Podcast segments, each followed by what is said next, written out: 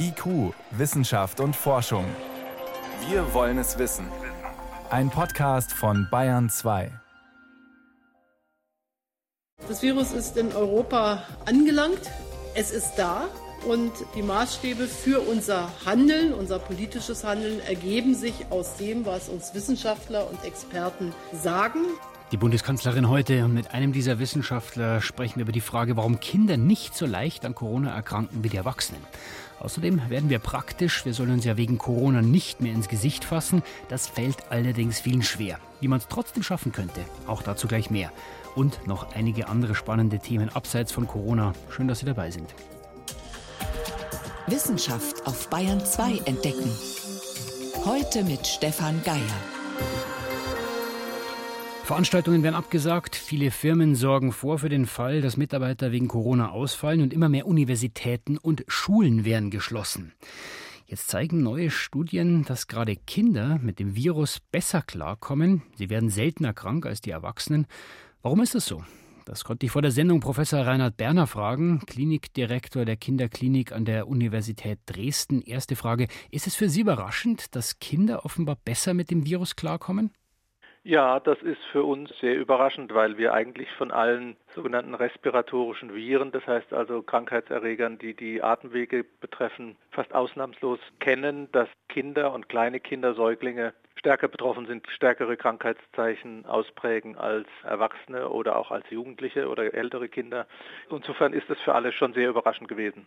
Vielleicht ganz kurz mal, was passiert denn in unserem Körper, wenn ein Virus reinkommt, also zum Beispiel dieses Coronavirus? Üblicherweise ist es so, dass diese Viren in den Schleimhäuten unserer Atemwege einen sogenannten Rezeptor brauchen, damit in die Schleimhautzelle der Atemwege eindringen kann dann ist es üblicherweise so, dass dieses Virus in die Zelle aufgenommen wird, sich dort möglicherweise vermehrt und bestimmte Prozesse in diesen Zellen auslöst, die dann am Ende dazu führen, dass das Immunsystem, die Abwehrzellen des Körpers versuchen, sozusagen eine Entzündungsreaktion hervorzurufen und versuchen damit die befallenen Zellen sozusagen zu zerstören oder zumindest so zu bekämpfen, dass die Viren sich dort nicht weiter vermehren können. Wenn Kinder jetzt die Krankheit, diese Corona-Krankheit besser angehen können, was ist denn am Immunsystem eines Kindes anders als ist, sagen wir mal, an meinem?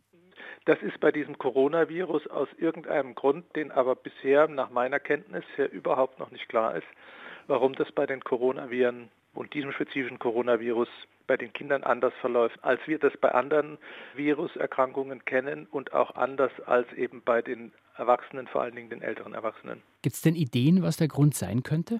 Die Spekulation wäre, dass eben dieses Zusammentreffen von Virus auf diesen Rezeptor, auf den Zellen, dass die eben aus irgendeinem Grund bei Kindern zu weniger Entzündungsprozessen, Entzündungsreaktionen führen als beim Erwachsenen, möglicherweise weil sich dieses Virus irgendwie schlechter über diesen Rezeptor in die Zelle hineinbewegen kann oder den umgebenden Abwehrzellen weniger sich zu erkennen gibt sozusagen als ein Feind und damit auch weniger attackiert wird. Oder aber es kann eben auch sein, dass das ja noch sagen wir, unreife Immunsystem weniger schnell auch mit Antikörpern reagiert, das heißt also weniger schnell Antikörper gegen dieses Virus bildet.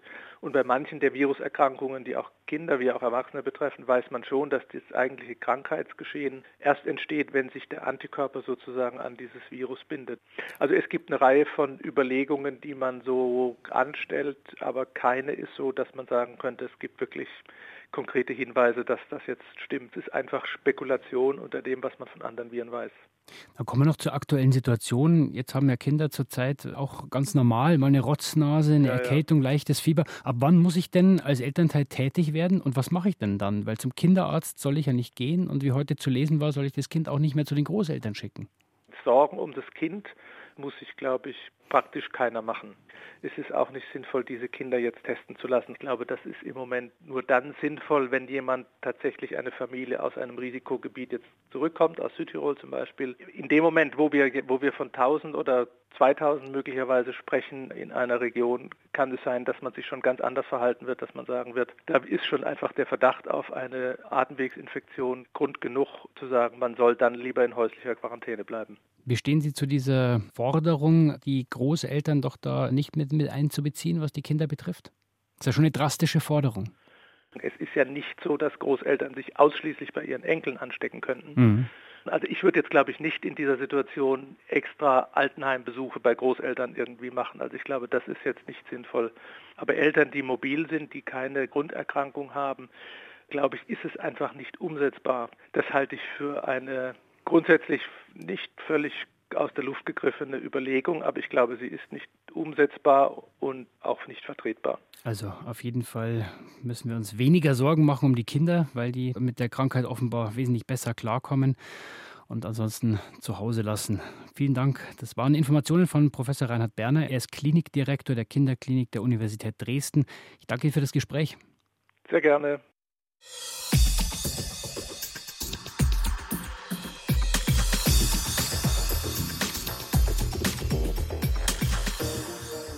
Achtung, Test. Denken Sie nicht an einen Elefanten. Und? Geschafft? Also ich nicht, weil unser Gehirn ist relativ schlecht bei negativen Anweisungen. Und beim Coronavirus, da hören wir jetzt auch viele Dinge, die wir nicht tun sollten. Eins davon, wir sollen uns nicht ins Gesicht fassen. Warum? Klar, Türklinken, Geld, Haltegriff im Bus und so weiter. Wir berühren ja ständig irgendwelche Oberflächen und da sitzen die Viren und die Bakterien. Und mehrere hundert Mal am Tag fassen wir uns dann ins Gesicht. Also Finger raus aus dem Gesicht. Unser Reporter Sebastian Kirschner hat sich das auch gedacht und hat dann mal selbst versucht, wie man das hinkriegen könnte.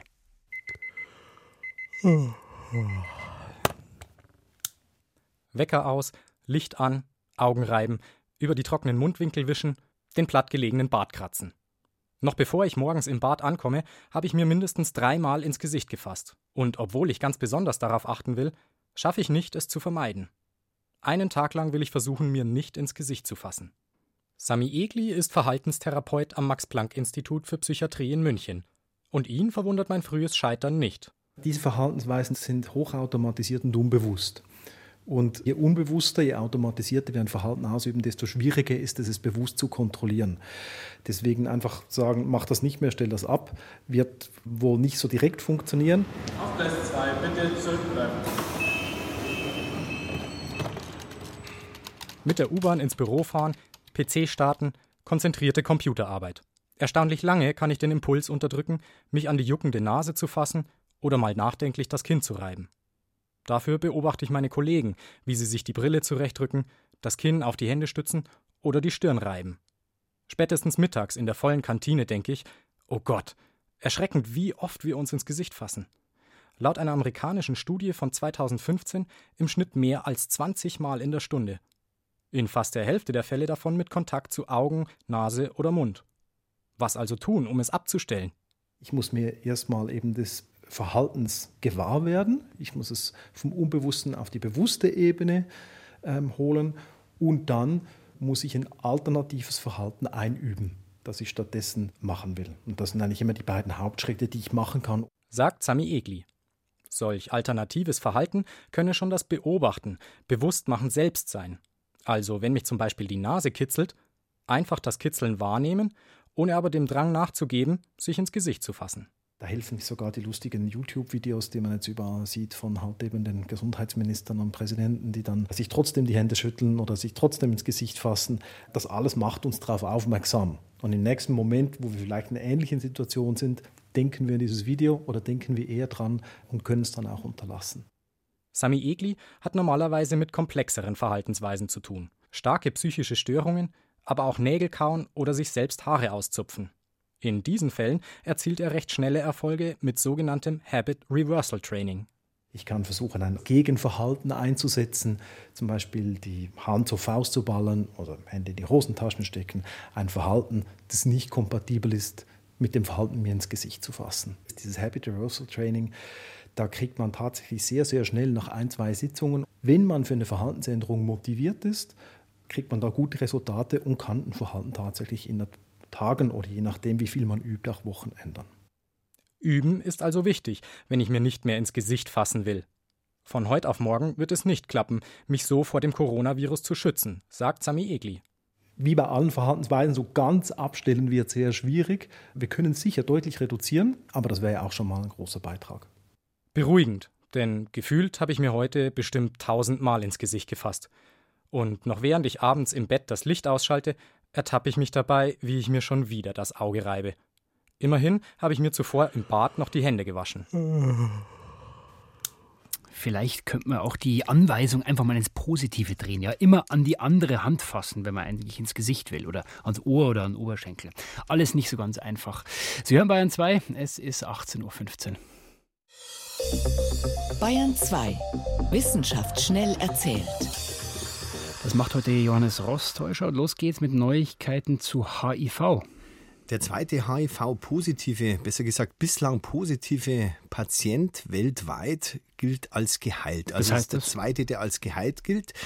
Das heißt in dem Fall 30 Monate, zweieinhalb Jahre nach der letzten Behandlung gegen die AIDS-Viren sind bei ihm im Blut keine aktiven Viren mehr nachweisbar. Mhm. Also nicht nur, dass man wie bislang die Viren in der Vermehrung hemmt, wie es die Therapie schon kann, und wenn man aufhört mit der Therapie, vermehren sie sich wieder, wieder, sondern wirklich eliminiert. Und das heißt, der ist jetzt wirklich geheilt? Sagen jedenfalls die beteiligten Mediziner. Es gibt auch HIV-Forscher, die sagen, man muss noch länger warten, um das wirklich endgültig zu beurteilen können. Und, und was war die Therapie? Das war eine Stammzellentherapie. Und zwar bekommt der Patient Stammzellen von einem Menschen, der weil er einen genetischen Defekt hat, gegen AIDS immun ist. Und wenn er die übertragen kommt und es funktioniert, wird der Empfänger auch immun. Diesen Gendefekt haben ungefähr ein Prozent von den Menschen. Das heißt, wir haben jetzt die Therapie. Wäre gut, aber die ist sehr aufwendig, die ist sehr risikoreich bislang und wahrscheinlich auch in Zukunft wird sie nur bei Patienten angewandt, die noch eine sehr schwere andere Krankheit, zum Beispiel Krebs haben und wirkt auch nicht immer. Es gibt auch Patienten bislang mit Rückfällen. Okay. Warum werden Bananen so schnell braun? Bäh, matschig. Äh, ja, da ist ein Gas dran schuld, das heißt Ethen oder Ethylen. Und das macht dummerweise die Banane selbst, machen auch Zitronen oder Aprikosen und Äpfel. Und je reifer, desto mehr Gas wird ausgeschieden, desto schneller wird die Banane braun. Mhm. Und da hat jetzt die ETH Zürich eine Idee entwickelt, dieses simple Gas Ethen einfach zu spalten, rauskommt Wasser und Kohlendioxid. Spalten kaputt machen. Wegmachen. Genau. Mhm. Und sowas gibt es schon in ganz teuren japanischen Kühlschränken. Die Zürcher haben das jetzt aber verbilligt und zwar haben die Holz so behandelt, dass quasi nur noch die Röhrchen überbleiben, einen Holzschwamm geschaffen und darin haben sie quasi den Katalysator für diese Spaltung aufbewahrt und jetzt kann man, vielleicht in Zukunft jedenfalls, einfach mit einem Stück Holz das Ethylen spalten, die Banane bleibt gelb. Holz im Kühlschrank, okay. Und jetzt von der Banane ist nicht weit zur Kokospalme eine kleine Geschichte. Eine Biologin war auf einer der Weihnachtsinseln, die sind im Indischen Ozean und hat dort Flughunde untersucht. Mhm. Mit sehr teurer Ausrüstung, unter anderem einer 3500 Euro wertvollen Wärmebildkamera, die dann aber plötzlich weg war. Nur noch das Stativ war im Sand gelegen, mit dicken Kerben eingeritzt. Hui, geklaut. Und sie ist auch sehr schnell draufgekommen, wer der Dieb war. Die hat nämlich schon seit Tagen Probleme gehabt mit Einsiedlerkrebsen, die an ihre Ausrüstung wollten. Einsiedlerkrebse, das sind so kleine Fitzeldinger. In dem Fall sind die riesengroß, bis zu vier Kilo schwer, halben Meter im Durchmesser. Die heißen Palmendieb sinnigerweise auch noch, weil die auf Palmen klettern und dort Kokosnüsse knacken. Ist auch insofern wirklich ein guter Name, weil die sind bekannt für ihre, wie es heißt, kleptomanischen Züge. Aber man ist sicher, dass es der war. Sie hat gesagt, die Scherenabdrücke im Stativ, seit Tagen hat sie sich der Palmendiebe erwehrt. Deswegen ist sie sich ziemlich sicher, dass ein Palmendieb die Kamera in den Wald verzogen hat. Was der Krebs mit der Kamera macht, das bleibt noch offen. Vielen Dank, Johannes Rostäuscher, für die Kurzmeldungen. IQ, Wissenschaft und Forschung gibt es auch im Internet. Als Podcast unter bayern2.de.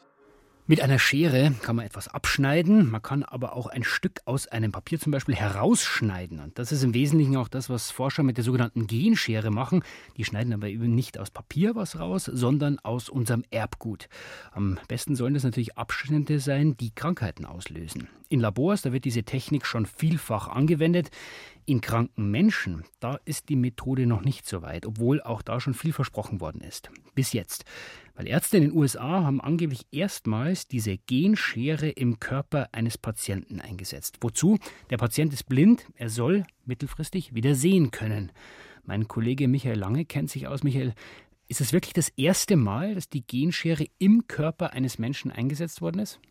So viel bekannt ist, ja, es wurde bisher noch nie darüber berichtet. Bisher wurde die Genschere immer außerhalb des Körpers eingesetzt. Das heißt, die Genschere CRISPR-Cas hat das Erbgut verändert in Zellen, die vorher dem Körper entnommen wurden, zum Beispiel Blutzellen. Dann wurde die Genmanipulation durchgeführt und dann wurden die veränderten Blutzellen dem Körper zurückgegeben. Mhm. Das heißt also außerhalb des Körpers. Und dieses Mal ist es tatsächlich so, dass es innerhalb des Körpers stattfinden soll. Und warum muss diese Behandlung jetzt im Körper stattfinden? Das heißt immer, die Genschere, die macht auch immer wieder mal Fehler, also schneidet vielleicht an der falschen Stelle. Das ist genau das Risiko, das man damit eingeht. Aber wenn man kranke Gene im Körper reparieren will, dann muss man in den Körper hinein. Blutkrankheiten lassen sich zum Beispiel außerhalb des Körpers reparieren. Oder wenn man Zellen auf den Krebs lenken will, auch da ist es möglich, die Genmanipulation außerhalb des Körpers zu machen. Aber wenn Muskeln defekt sind, im Herzen zum Beispiel, wenn im Gehirn Nervenzellen nicht funktionieren oder in der Leber oder eben auch im Auge Zellen nicht funktionieren, dann muss die Schere an die kranken Zellen heran und dann kann man eben nicht über überprüfen, ob die Schere dann richtig geschnitten hat. Das ist das große Risiko in diesem Beispiel. Aber die Ärzte haben bewusst das Auge für den ersten Versuch ausgewählt, weil im Auge die Netzhautzellen, die teilen sich nicht. Deshalb ist das Krebsrisiko äußerst gering. Außerdem kommt man relativ leicht an die Zellen im Auge heran. Was soll denn die Genschere jetzt bei diesem Versuch im Auge des Patienten bewirken? Ja, der Patient leidet an einer Krankheit, die heißt Lebersche kongenitale Anaurose, mhm. eine seltene Krankheit, erblich bedingt. Die beginnt meist schon mit Blindheit oder mit einer starken Einschränkung der Sehfähigkeit und schreitet dann fort. Also die Patienten werden dann im Laufe ihres Lebens auf jeden Fall blind und es gibt keine Heilmethode. Und bei dieser Krankheit ist ein Gen in der Netzhaut des Auges geschädigt durch eine natürliche Genveränderung, die vererbt wird. Und dann kann ein bestimmtes Sehpigment, also ein Farbstoff in der Netzhaut, nicht gebildet werden. Und die Folge ist, dass die Umwandlung von Licht in Nervenzellen, also die Lichtwelle erzeugt ein Nervensignal, das passiert ja im Auge. Genau dieser wichtige Prozess, der ist gestört, der kann nicht stattfinden. Und jetzt soll diese kleine Genmanipulation durch die Genschere, die soll dazu führen, dass das Sehpigment wieder hergestellt wird. Und die Folge wäre dann, dass die Patientin, in diesem Fall der eine Patient, wieder sehen kann. Und wie genau soll das funktionieren? Also kann ich diese fehlerhafte Stelle wirklich, naja, rausschneiden? Da hat man natürlich ganz viele Versuche im Labor gemacht. Man kann die Genschere tatsächlich so programmieren, dass sie den Fehler im Erbgut findet, dass sie dann richtig schneidet und genau die gestörte Stelle herausschneidet. Das hat funktioniert. Die Frage ist jetzt, ob es im Körper funktioniert. Mhm. Das soll es natürlich auch. Und dann soll die wirklich wie ein Chirurg, deshalb sagt man ja auch Genomchirurgie, die kranke Stelle herausschneiden und ja, die Zellen wieder gesund machen.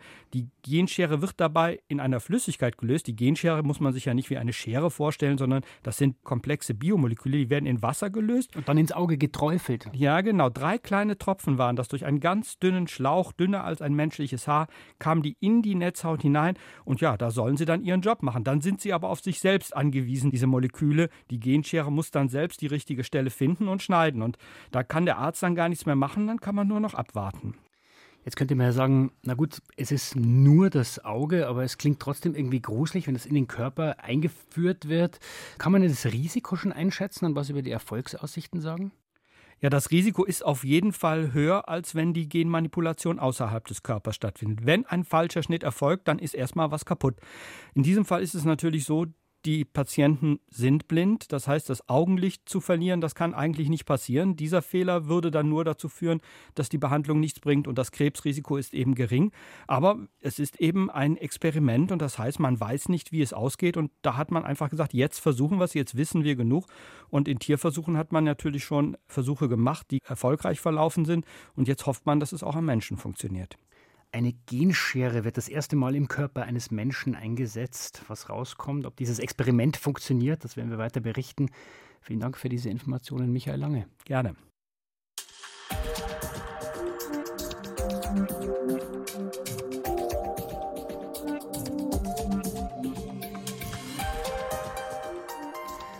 Wir bilden uns ja einiges darauf ein, Mensch zu sein. Ja, wir können überlegt handeln, planen, wir entwickeln tolle Sachen und wir gehen aufrecht. Im Gegensatz zu unseren Vorfahren. Sie kennen ja vielleicht die Bilder der menschlichen Entwicklung. Zuerst ganz am Anfang war da der Uraffe, der bewegt sich noch auf allen Vieren vorwärts. Und dann im Laufe der menschlichen Entwicklung richten wir uns immer weiter auf, bis dann am Ende der tolle, der clevere Mensch steht. Die Entwicklung des Menschen ist auch die Entwicklung des aufrechten Gangs auf zwei Beinen. Aber wie sind wir Menschen eigentlich so weit gekommen, dass wir überhaupt aufrecht auf zwei Beinen gehen? Die Antwort, die liegt irgendwo da vorne in unserer tiefen Vergangenheit. Sie zu finden, ist aber gar nicht so einfach. Das Problem, die Zeugnisse, die unsere Vorfahren hinterlassen haben, sind sehr spärlich und nicht immer eindeutig. Aus einem dreieinhalb Millionen Jahre alten Fußabdruck herauszulesen, wie genau die Füße unserer Vorfahren ausgesehen haben, ist schwierig. Forscher der Yale-Universität sind jetzt genau dieser Frage nachgegangen, auf eine komplett unorthodoxe Art und Weise. Das Team um Madhu Venkadesan besteht nämlich nicht aus Paläontologen, sondern aus Mechanikern. Ihre Frage, wie sind unsere Füße aufgebaut, damit wir aufrecht auf ihnen gehen können? Dafür müssen sie nämlich sehr stabil und fest sein, um den Kräften beim Laufen und Springen standhalten zu können. Extrem wichtig dafür, unsere Füße sind gebogen. Wenn Sie einen Geldschein zwischen den Fingern halten, hängt er schlapp runter. Wenn ich aber mit dem Daumen draufdrücke und ihn leicht durchbiege, steht er stabil in der Luft. Das ist im Prinzip beim Fuß ähnlich, wobei Füße natürlich viel komplizierter sind als ein dünnes Blatt Papier. Erklärt Venkadesan, der mit seinen Mitarbeitern das Fußgewölbe untersucht hat, insbesondere das Quergewölbe, also die Biegung quer über den Mittelfuß. Die spielt nämlich für die Stabilität des Fußes eine entscheidende Rolle, ähnlich wie beim Blatt Papier, das man biegt. Das haben die Forscher durch mehrere Messungen erstmal bestätigt.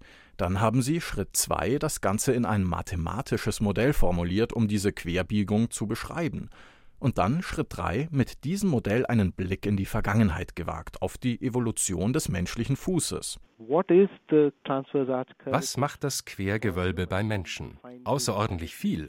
Dasselbe haben wir bei Schimpansen, Gorillas und anderen Affen gemacht und festgestellt, deren Füße sind sehr flach. Daraufhin haben wir bei älteren Fossilien 3,6 bis 1,8 Millionen Jahre alt gemessen und so nachvollziehen können, wie sich das Quergewölbe nach und nach zur heutigen menschlichen Form hin entwickelt hat. Das Ergebnis überraschte die Forscher nicht. Es sieht so aus, als ob das Quergewölbe mindestens eineinhalb Millionen Jahre früher menschenähnlich wurde als das Längsgewölbe, was gut zur gängigen Forschungsmeinung zur Evolution passt. Oder besser zu einer Forschungsmeinung, erklärt Stephanie Melillo, die sich am Max-Planck-Institut für evolutionäre Anthropologie mit der Biologie unserer Vorfahren beschäftigt. Kommt drauf an, wen Sie fragen. Ich denke schon, dass es genug Hinweise dafür gibt, dass frühe Vorfahren der Menschen, auch sehr frühe wie Lucy, beide Bögen hatten, also längs und quer. Aber es gibt eine Debatte, wie weit der Längsbogen ausgeprägt war. Das wiederum ist wichtig für die Frage, wie Lucy und ihre Spezies, der Australopithecus afarensis, der vor etwa drei Millionen Jahren in Afrika lebte, aufrecht gehen konnte, denn das gilt quasi als sicher. Venkadesans Modelle und Messungen deuten an, dass das Lucy sogar ohne stark ausgeprägtes Längsgewölbe konnte, eben durch ein schon entwickeltes Quergewölbe, Gewissermaßen wird hier das Pferd von hinten aufgezäumt, weil Venkadesan und seine Kollegen vom Endprodukt der Evolution, vom heutigen Fuß zurückblicken. Nicht ganz nachvollziehbar für Paläoanthropologen wie Melillo. Hier wird es problematisch, weil man einen kompletten Fuß braucht, um ein paar der Werte zu errechnen. Und das ist schwierig für uns, weil wir bei Fossilien fast immer nur einzelne Stücke haben, wo nicht immer klar ist, wo sie dazugehören. Und genau hier, wo sie ihre Arbeit auf die menschliche Evolution anwenden, haben sie viele Parameter geschätzt, einfach weil die Daten nicht da sind. Genau deshalb gibt es in der Forschung Debatten über Längs- und Quergewölbe im Fuß und wie sie sich im Laufe der Jahrmillionen entwickelt haben. Venkadessan hat hier mit seinen Untersuchungen ein weiteres, wenn auch unkonventionelles Puzzleteil geliefert. Detektivarbeit über die Frage, warum wir aufrecht gehen, Florian Falzeder berichtete. Und das war's vom IQ-Team für heute. Stefan Geier war am Mikrofon.